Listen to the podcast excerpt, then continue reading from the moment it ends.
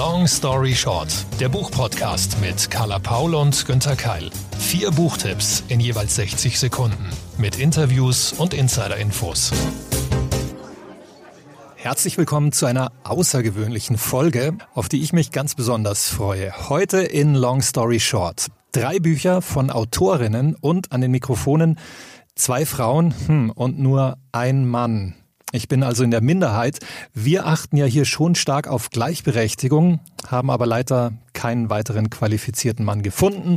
Also dominieren die Frauen heute. Erstmal Hallo nach Hamburg zu Carla. Hallo Günther, ich freue mich natürlich sehr auf der einen Seite natürlich über und auf unsere Hörerinnen, auf viele tolle neue Bücher und auf unsere Special Guest heute. Magst du sie mal vorstellen? Das mache ich gerne. Unser Stargast ist die international erfolgreiche Autorin Melanie Rabe. Ihre Bestseller Die Wahrheit, Der Schatten, Die Falle, Die Wälder und ihr Hörspiel Der Abgrund kennt ihr wahrscheinlich auch. Viele, viele andere Aktivitäten kommen dazu. Mel, hallo, schön, dass du da bist. Dankeschön, ich freue mich ganz arg. Liebe Mel, wir freuen uns natürlich sehr, dass du heute zu Gast bist. Wir wissen, du hast ganz, ganz viel zu tun, bist glücklicherweise sehr erfolgreich mit deinen Romanen. Wo stören wir dich denn gerade zwischen dem Schreiben eines neuen Thrillers, Lesereise ja leider nicht? Hast du irgendwie Urlaub machen können? Schreibst du schon wieder an ganz vielen neuen Ideen? Wo stehst du gerade? Ja, ich bin gerade in so einer Zwischenphase. Also erstens stört mich natürlich überhaupt nicht. Ich freue mich, dass ich mit euch sprechen darf. Das ist irgendwie aufregend, in einen meiner absoluten Lieblingspodcasts eingesogen zu werden, dabei sein zu dürfen. Und ähm, ich habe gerade ein Buch fertiggestellt, mein allererstes Sachbuch, was sehr aufregend ist für mich über Kreativität und mache mir jetzt Gedanken darüber, was ich als nächstes schreiben werde. Also ich habe noch so ein Sommerprojekt dazwischen. Ich schreibe gerade an meinem Beitrag zur Kiwi Musikbibliothek über eine Künstlerin, die ich sehr verehre und ich weiß nicht, ob ich schon verraten darf, über wen, egal. Und danach ähm, werde ich den Pitch schreiben für meinen neuen Thriller. Und ich habe so ein paar Ideen und versuche gerade auszusieben, welche die beste ist und welches werden soll. Mit diesen Ideen, wie gehst du da um? Hast du einen Plan? Nimmst du dir vor, okay, das muss ich jetzt diesen Herbst bis zum Jahresende noch schaffen? Oder ist es so, dass du dich leiten lässt von dem, was man so ja gemeinhin Inspiration nennt? Oder musst du einfach gucken, wie bin ich drauf, was klappt jetzt gerade? Ja, ich mache so eine ganz chaotische Mischform. Also ich stelle immer ganz, ganz ehrgeizige Pläne auf, obwohl ich mittlerweile wirklich wissen sollte, dass das nicht funktioniert und äh, dass am Ende immer alles anders kommt, als ich mir so ausgedacht habe. Aber am Ende wird das Buch dann doch immer fertig. Also ich habe schon äh, viele Pläne, ich habe auch schon eine neue Idee wieder für ein Sachbuch und werde meinen Verlag bald mit all diesen frischen Ideen überfallen. Aber mein Prozess ist eher ein bisschen ein bisschen chaotisch, wenn ich hundertprozentig ehrlich bin. Nun ist das ja, du kennst natürlich unseren Podcast. Es ist kein Schreibpodcast, sondern es ist ein Lesepodcast. Ähm, wir bringen hier immer Buchtipps mit. Jetzt kann ich mir aber gar nicht vorstellen, wie du bei so vielen kreativen Projekten auch noch selbst sozusagen zum privaten Lesen kommst. Wie viel liest du denn und bei so wenig Zeit, wie wählst du eigentlich aus, welche Bücher bei dir auf den Nachttisch kommen? Du hast vollkommen recht. Die Zeit zum Lesen ist wirklich ein Problem. Gerade wenn ich schreibe, versuche ich zumindest Lesen in dem Genre, in dem ich schreibe, so ein bisschen zu minimieren. Also wenn ich gerade einen Thriller schreibe, lese ich keine Spannung. Bisher habe ich immer unglaublich gut auf Lesereise lesen können, weil ich da wahnsinnig viel in der Bahn saß, irgendwie zwischen Köln, Hamburg, Berlin, was weiß ich, und da wirklich meine Lesezeit gefunden habe. Das muss ich jetzt anders machen. Corona hat ja meine Lesereise wie alle Lesereisen abgekürzt. Und ich versuche tatsächlich, mir Lesezeit einzuplanen. Also ich weiß, die meisten lesen eher vielleicht abends, wenn das Tagewerk getan ist. Ich lese am liebsten morgens. Also ich ähm, priorisiere das in meinem Tag und gönne mir morgens beim ersten Kaffee ein Stündchen oder zwei zum Lesen. Und das funktioniert ganz gut. Und die Auswahl von Büchern völlig aus dem Bauch heraus. Also ich stöber in der Buchhandlung, ich gucke, was mir gefällt. Ich höre ganz, ganz viel auf Empfehlungen, auf eure, auf die meiner Freundin, meiner Freunde aus dem Buchhandel natürlich auch. Ich will natürlich auch immer gucken, was die Kolleginnen und Kollegen, die ich kenne und mag, so machen. Und ich habe da überhaupt kein System. Ich gucke einfach, was mich gerade anspricht, was zu meiner Laune passt. Und ich lese wirklich nur Bücher. Also ich lese nichts, von dem ich das Gefühl habe, dass ich es lesen sollte. Ich lese wirklich nur die Dinge, von denen ich das Gefühl habe, dass ich sie jetzt in diesem Moment unbedingt lesen muss. Wenn du liest, bist du dann ganz Leserin oder auch Autorin? Also guckst du dann auch so und denkst dir, hm, also handwerklich, das hätte der oder die aber besser machen können? Oder denkst dir auch, oh wow, das versuche ich vielleicht beim nächsten Mal auch in die Richtung. Kannst du abschalten beim Lesen? Ja, glücklicherweise kann ich komplett abschalten. Ich habe da lustigerweise vor paar Tagen noch mit einem Kollegen drüber gesprochen, der sagt, dass ihm manchmal die Freude am Lesen ein bisschen abhanden kommt, weil er sehr handwerklich guckt und es auch wirklich nicht abstellen kann. Ist bei mir völlig anders. Also ich denke manchmal eher, meine Güte, langsam sollte ich vielleicht ein bisschen analytischeren Blick drauf haben. Aber wenn ich ein gutes Buch lese, dann werde ich eingesogen und verliere mich darin, genau wie es schon so war, als ich sieben war und lesen gelernt habe. Also diese Freude am Lesen, auch diese von meinem Job völlig unbedarfte Freude am Lesen ist mir zum Glück geblieben. Und ich hoffe ehrlich gesagt auch, dass es für immer so bleibt. Eines von ganz, ganz vielen tollen Büchern, die du in letzter Zeit entdeckt hast, hast du uns natürlich auch mitgebracht. Und wir sind schon sehr, sehr, sehr gespannt darauf, welches es denn ist. Ja, dieses Buch hat mich total überrascht, weil ich, als ich das Cover sah, als ich mitbekommen habe, wer da ein Buch geschrieben hat, einen ganz anderen Eindruck von dem Buch hatte, den ich völlig revidieren musste, nachdem ich es gelesen habe. Es ist ein Buch, über das ich auf der letzten Frankfurter Buchmesse gestolpert bin. Die Autorin war mir sympathisch, deswegen habe ich entschieden, mal reinzulesen. Und das Buch hat mich sehr berührt. Ich habe da ganz, ganz viel gelernt. Es ist ein sehr reflektiertes Buch. Und es ist von Sarah Nuru, die viele eigentlich eher als Model kennen, die aber viel mehr zu bieten hat. Und äh, eine sehr reflektierte junge Frau ist, eine spannende, schwarze, junge Stimme, gerade in Deutschland. Sarah hat es geschrieben zusammen mit Sarah Berufka, also eine Co-Autorin. Das Buch heißt Roots, wie ich meine Wurzeln fand und der Kaffee mein Leben veränderte, ist erschienen beim Goldmann Verlag im Paperback und hat 272 Seiten. Mit 19 Jahren wird Sarah Nuru schlagartig bekannt, als sie zu Germany's Next Topmodel gekürt wird.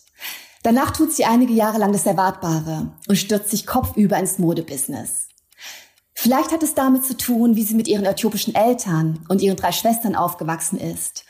Oder mit der Perspektive, die sie durch ihre Reisen in das Land ihrer Eltern gewinnt.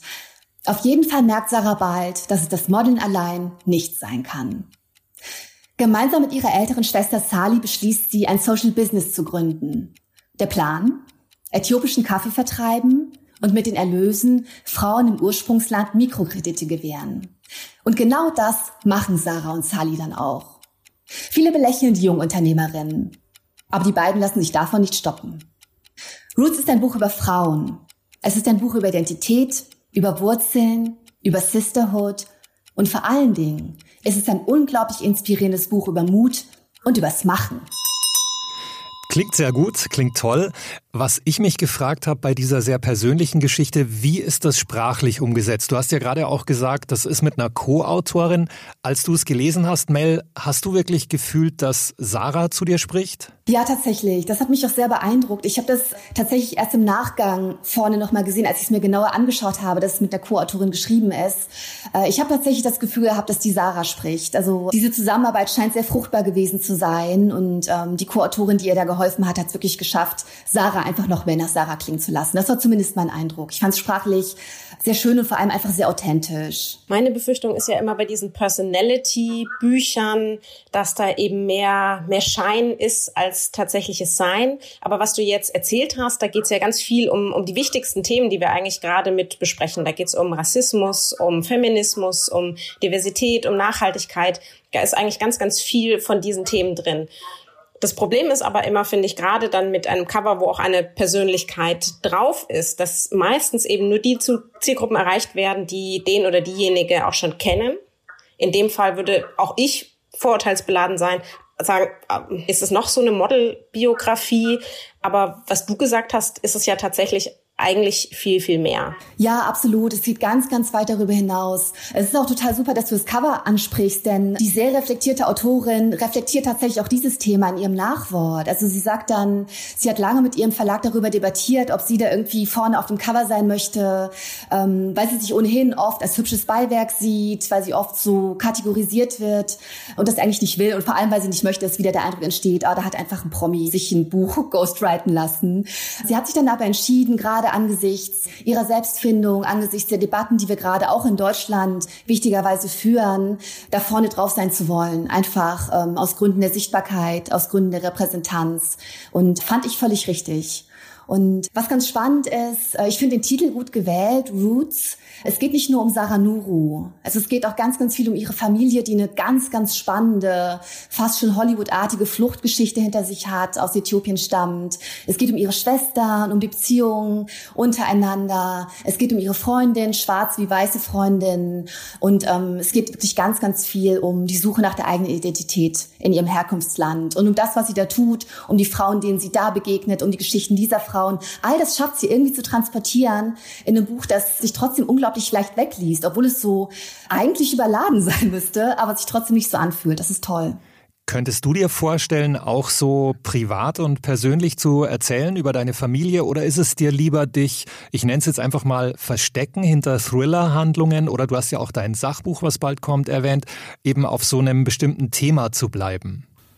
Ich könnte mir das überhaupt nicht vorstellen, ein so privates Buch zu schreiben. Ich kann mir sehr gut vorstellen, persönliche Bücher zu schreiben. Das habe ich mit meinem, mit meinem Sachbuch auch bereits getan. Da geht es aber um mich, um meine Perspektive auf die Welt, um meine Perspektive auf bestimmte Themen. Aber ich würde niemals meine Familie in den Vordergrund rücken. Ich glaube, ich habe eine Familie, die es gar nicht gutieren würde und das respektiere ich hundertprozentig. Vielen, vielen Dank für diesen tollen Buchtipp. Und ja, heute ist unser Thema ganz, ganz eindeutig starke Frauen. Und genauso eine, wenn ich mich nicht irre, hast du, Günther, doch auch mitgebracht. Genauso ist es. Frida Kahlo und ich habe erstmal ein Zitat für euch beide aus diesem Buch. Es hatte nicht Julien sein sollen letzte Nacht, aber der andere war nicht gekommen, wieder nicht. Seit einer Woche nichts von ihm, keine Zeile, kein Anruf, kein Besuch, obwohl er weiß, dass sie in New York ist und ihre Ausstellung morgen eröffnet wird. Er hatte die Bilder, die sie präsentieren wird, für sie fotografiert, damit sie die Aufnahme nach Paris schicken kann, wo ebenfalls eine Ausstellung geplant ist. Aber aus irgendeinem Grund entzieht er sich ihr, und sie weiß nicht warum. Also nahm sie gestern doch wieder Julien mit, weil er es so sehr wollte und sie nicht allein sein kann an manchen Abenden. Nun haben wir uns ja ein bisschen vorbereitet, liebe Melanie, und wir haben so das Gefühl, mit Frida Kahlo kennst du dich auch ein bisschen aus. Ja, absolut. Eine unglaublich faszinierende Frau, eine wahnsinnig inspirierende Künstlerin, die so viel mehr an Substanz zu bieten hat, als man manchmal meinen könnte, weil sie so popkulturell wahnsinnig gefeiert wird und da manchmal auch so ein bisschen vieles von dem, was sie eigentlich so mitgebracht hat, verloren geht. Ich finde, sie ist visuell natürlich unglaublich toll. Es ist natürlich auch so eine, so eine Schmerzensfrau, so eine frühe Feministin, so eine frühe Antikapitalistin natürlich auch und jemand, der trotz all der vielen Probleme, trotz der chronischen Schmerzen, trotz all dem das Leben so bei den Hörnern gepackt hat. Und das finde ich natürlich ganz großartig. Das hast du toll beschrieben. Mir ging es nämlich auch so, dass ich zuerst dachte, hm, schon wieder Frida Kahlo. Sie ist von der Popkultur eigentlich vereinnahmt worden, fast schon in den letzten Jahrzehnten. Aber bei diesem Buch gibt es einen neuen Ansatz und deswegen habe ich für euch 60 Sekunden. Long Story Short, Marin Gottschalk mit ihrem Buch Frieda aus dem Goldmann Verlag. Von der ersten Seite an ist man sofort bei Frida Kahlo in ihrem Hotelzimmer, ganz nah, direkt spürbar, mit all ihren Gefühlen und Gedanken. Also, Frida ist in New York. Die große Künstlerin hat ihre erste Einzelausstellung. 25 Bilder in einer der feinsten Galerien, die es in der Stadt gibt, bei Julien Levy. Das feiert die Malerin beim Shoppen, bei Cocktails in Bars und bei Treffen mit Freundinnen und wichtigen Leuten aus der Kunstszene. Marin Gottschalk erzählt schwungvoll und in einer klaren Sprache von Friedas aufregendem New York-Aufenthalt. Die Autorin zeichnet ihre Hauptfigur nicht als von Krankheit gezeichnete oder von ihrem Mann als betrogenes Opfer, sondern als eigenständige, lebensfrohe Frau, die sich das nimmt, was sie mag, die sich ihrer Macht und ihrer Rolle bewusst ist. Dabei richtet sich das Buch auf den Schwerpunkt auf die Beziehung zwischen Frida und dem Fotografen Nicholas Murray. Die beiden haben mehr als eine Affäre, aber sie finden nie auf Dauer zusammen. Marin Gottschalk liefert mit diesem Roman keine Kunstgeschichte-Lektion, sondern gelungene Unterhaltung. Ideal, um sich mal wieder mit Frida Kahlo zu beschäftigen oder sie endlich kennenzulernen. Also, definitiv sollte jeder sie kennen. Bei dem Buch bin ich mir allerdings noch unklar. Also du sprichst von einem Roman, das heißt, es ist keine Biografie. Keine Biografie, was ich sehr angenehm fand, sondern es beschränkt sich wirklich auf den Zeitraum Oktober 1938 bis etwa 1940. Also so zwei Jahre. Die Zeit in New York, ein bisschen Paris. Es gibt auch ein paar Rückblicke, Mexiko und auch die Hochzeit mit Diego Riviera, ihrem Mann. Aber es konzentriert sich wirklich auf New York. Und Gibt es vielleicht ein Vorwort auch von Maren Gottschalk, die ja selbst als Journalistin arbeitet? Wie nah ist sie tatsächlich sozusagen der Figur Frida Kahlo gekommen? Was, was hat sie dazu erfunden? Oder können wir tatsächlich wahnsinnig viel eben auch über das realistische Leben von, von der Malerin lernen? Es ist sehr realistisch und Marin Gottschalk ist auch Historikerin und Journalistin. Ich glaube, das ist auch für sie wichtig, dass sie da nicht irgendwas abliefert, was dann vielleicht wieder nur popkulturell äh, weiterverwertet werden kann.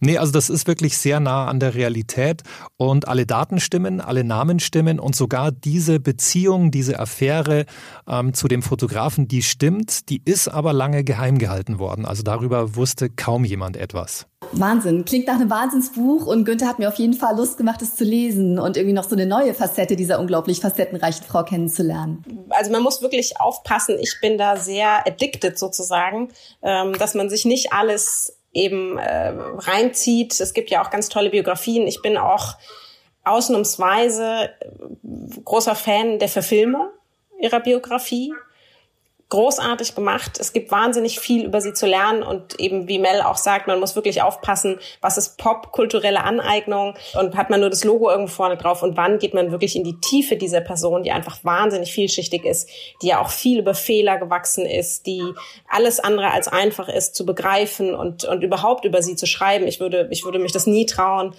unfassbar spannende Persönlichkeit. Und ich glaube auch, dieser Roman kann ein sehr, sehr guter Einstieg sein. Das auf jeden Fall. Und jetzt bin ich gespannt, Carla, auf deine starke Frau. Genau, ich, ähm, tja, ich lese euch am besten mal ein ganz kurzes Zitat vor und dann könnt ihr ja mal gucken, ob ihr auf die Frau dahinter kommt. Ich glaube, die meisten meiner Minderheitsmeinungen werden irgendwann einmal Gesetz sein. Ach, das war's schon. Okay. Ähm, ja. Es klingt so wie eine Weisheit, die sich, wenn man lange Gesellschaftspolitik verfolgt, immer wieder bewahrheitet über die Jahrzehnte und Jahrhunderte. Aber nee, ich muss sagen, ich, ich habe erstmal keine Ahnung. Mel, wie ist es bei dir? Ich auch nicht, ich muss auch passen. Ich bin sehr gespannt auf die Auflösung. Es ist The Notorious RBG, Ruth Bader Ginsburg. Oh, eine Sie ist on fire und selbst heute mit 87 Jahren ja noch eine der, der wichtigsten politischen linksliberalen Stimmen der, der USA. Alle zittern immer. Natürlich altersbedingt ist sie immer wieder krank. Auch gerade geht sie, geht sie durch eine Chemotherapie, was sie nicht davon abhält, täglich im Job zu erscheinen. Immer noch aktive Richterin am amerikanischen Supreme Court setzt sich eben weiterhin ein für alles das, was für sie als Ungerechtigkeit erscheint sehr, sehr bekannt, ebenso wie gefürchtet für ihre scharfe Zunge und auch dafür, dass sie sich von Gegnern bis heute nicht einschüchtern lässt. Habe ich das an deiner Reaktion, Mel, ähm, richtig interpretiert? Du kennst sie auch, oder? Ja, absolut. Ich bin ein großer Fan, wahnsinnig beeindruckende Frau. Und Carla, ist das jetzt eine Biografie? Genau, du hast dich in deinem Buchtipp für die Romanversion entschieden und ich nicht für eine Biografie. Bei ihr gilt genauso wie bei Frieda, ich bin total addicted, take my money, ich nehme alles. Es gibt ganz, ganz viele englischsprachige Bücher, auch ihre eigenen. Bislang ist davon aber nur sehr, sehr wenig ins Deutsche übersetzt worden. Klar, wir können hier, es schwappt zwar so rüber, aber noch nicht so arg viel mit, mit ihr anfangen. BTB wagt sich hier vor mit einer Zitatesammlung. Mehr dazu natürlich in 60 Sekunden Long Story Short. Ruth Bader Ginsburg, 300 Statements der berühmten Supreme Court Richterin, herausgegeben von Helena Hunt, erschien am 14. September bei BTB als Taschenbuch mit 256 Seiten. Übersetzung Stephanie Retterbusch. Sie ist eine der wichtigsten Stimmen der linksliberalen Politik der USA. Die Richterin Ruth Bader Ginsburg hat selbst mit fast 90 Jahren noch mehr Energie, Witz und Durchsetzungsvermögen als manch weit jüngerer Präsident. Sie revolutioniert seit vielen Jahrzehnten die Gesetze der USA und bewirbt Gleichberechtigung, Diversität und einen sozialen Staat. Helena Hunt hat nun 300 ihrer Statements gesammelt und nach Freiheitsrechte, Gesetz, Leben und Meilensteine geordnet. Das ist eine sehr spannende, vielseitige Sammlung geworden, an der wir uns freuen, aber auch reiben dürfen, denn bequeme Statements gehören nicht zu Ruth Bader Ginsburg. Es geht ihr um gerechte, nicht beliebte Entscheidungen. Wir blättern uns durch die Seiten, lernen mit ihr und sehen anhand der jeweiligen Jahreszahlen der Beiträge, wie weit wir gesellschaftlich schon gekommen sind und wo sich leider in vielen Jahrzehnten wenig bis nichts geändert hat. Was aber immer durchkommt, ihre Klarheit, ihr Wunsch auf eine bessere, demokratische und vielseitigere Welt und der knallharte Wille, das auch aktiv durchzusetzen. Klingt nach einer fantastischen Frau, aber ganz ehrlich, Carla, das Buchkonzept ist mir noch nicht klar. Also da stehen wirklich nur diese Statements, diese Zitate drin. Genau. Sie hat in den USA hat sie sowas wie Pop-Status tatsächlich. Also sie ist dort ebenso cool wie, wie bekannte Rapper wie Alicia Keys, wie natürlich auch Michelle Obama und Co. Hier noch nicht. Klar, hier ist sie bei vielen Feministinnen bekannt. Ich bin für so ein Buch genau die richtige Zielgruppe und hoffe sehr, dass BTB natürlich auch mit weiteren Büchern über sie nachlegt. Insgesamt hat sie wahnsinnig viel zu sagen. Und das Schöne ist, sie tut auch was, um die Verbesserung zu erreichen, jeden einzelnen Tag.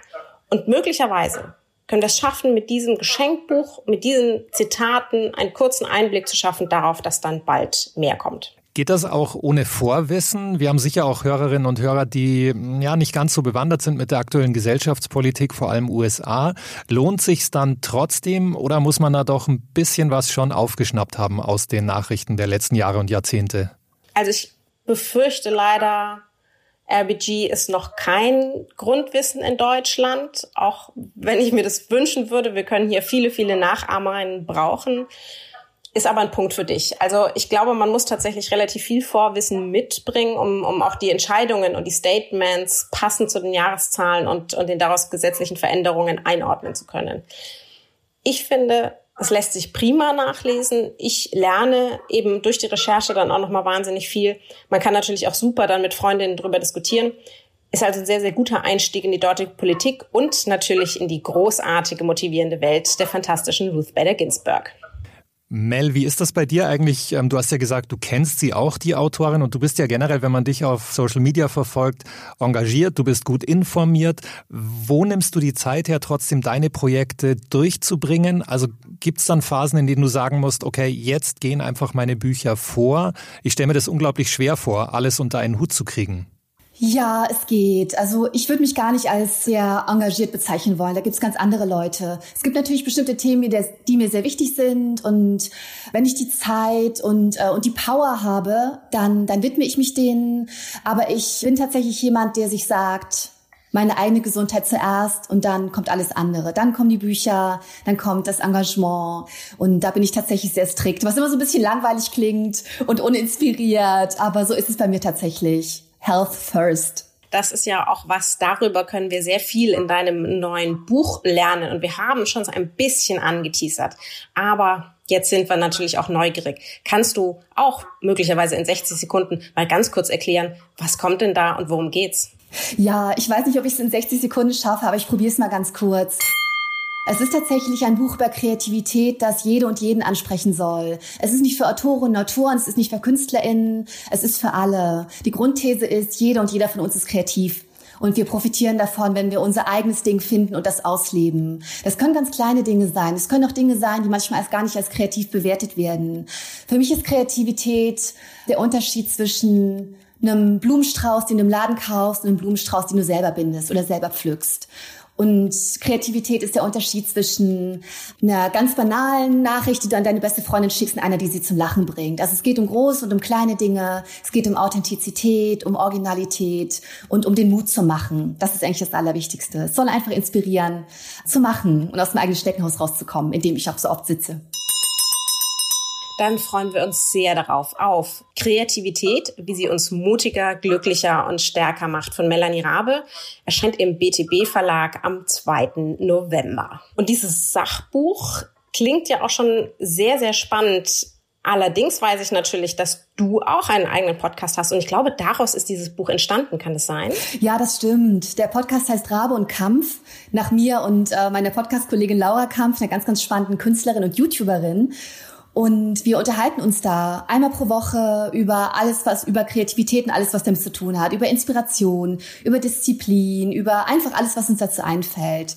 Und Nachdem ich diesen Podcast an den Start gebracht habe, hat mich tatsächlich meine Verlegerin, mit der ich schon sehr lange sehr gut zusammenarbeite und die meine Themen kennt, festgelegt, dass ich ein, äh, dass ich ein Sachbuch mache. Sie hat mich gefragt, ich habe ja gesagt, es ist ein Lebenstraum und ich dachte, ich mache das Buch, wenn ich 75 und weise bin. Und jetzt mache ich es einfach mit 39 und nicht so weise. Aber ein bisschen was über Kreativität habe ich gelernt in der Zwischenzeit und ich freue mich, das teilen zu dürfen. Super richtige Entscheidung, weil wir profitieren natürlich sehr davon und wer es jetzt eben bis 2. November noch nicht aushält, der kann natürlich alle bisherigen sehr empfehlenswerten Folgen von Rabe und Kampf einfach nachhören. Wir würden und könnten natürlich noch ewig und gerne mit Mel plaudern und diskutieren, aber so langsam geht diese Folge von Long Story Short zu Ende.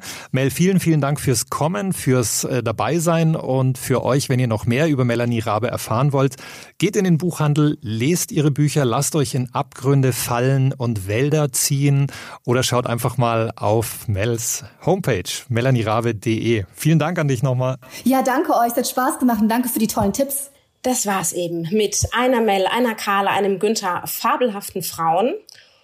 Und da war hoffentlich auch für euch wieder die ein oder andere literarische Inspiration dabei. Zu Risiken und Nebenwirkungen lest den Klappentext und fragt eure Lieblingsbuchhändlerinnen und Buchhändler vor Ort. Alle Links und Informationen zu den bisherigen Folgen sowie natürlich zu den heute vorgestellten Büchern findet ihr auf www.longstoryshort-podcast.de. Wir freuen uns wie immer über eure Bewertungen. Schreibt uns, gibt uns Punkte, Feedback, was auch immer ihr wollt, auf allen Plattformen und sozialen Kanälen. Und ein großes Dankeschön natürlich an alle, die das schon gemacht haben. Long Story Short ist eine Kooperation zwischen Carla Paul, Günter Keil und der Verlagsgruppe Random House.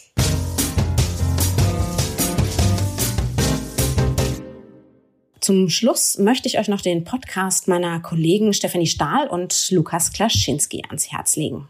Worum es bei Ihnen geht, das erzählen Sie euch am besten selbst. Hallo, hier sind Stefanie Stahl und Lukas Klaschinski. Wir machen den Podcast So bin ich eben, der Psychologie-Podcast für alle Normalgestörten. Ja.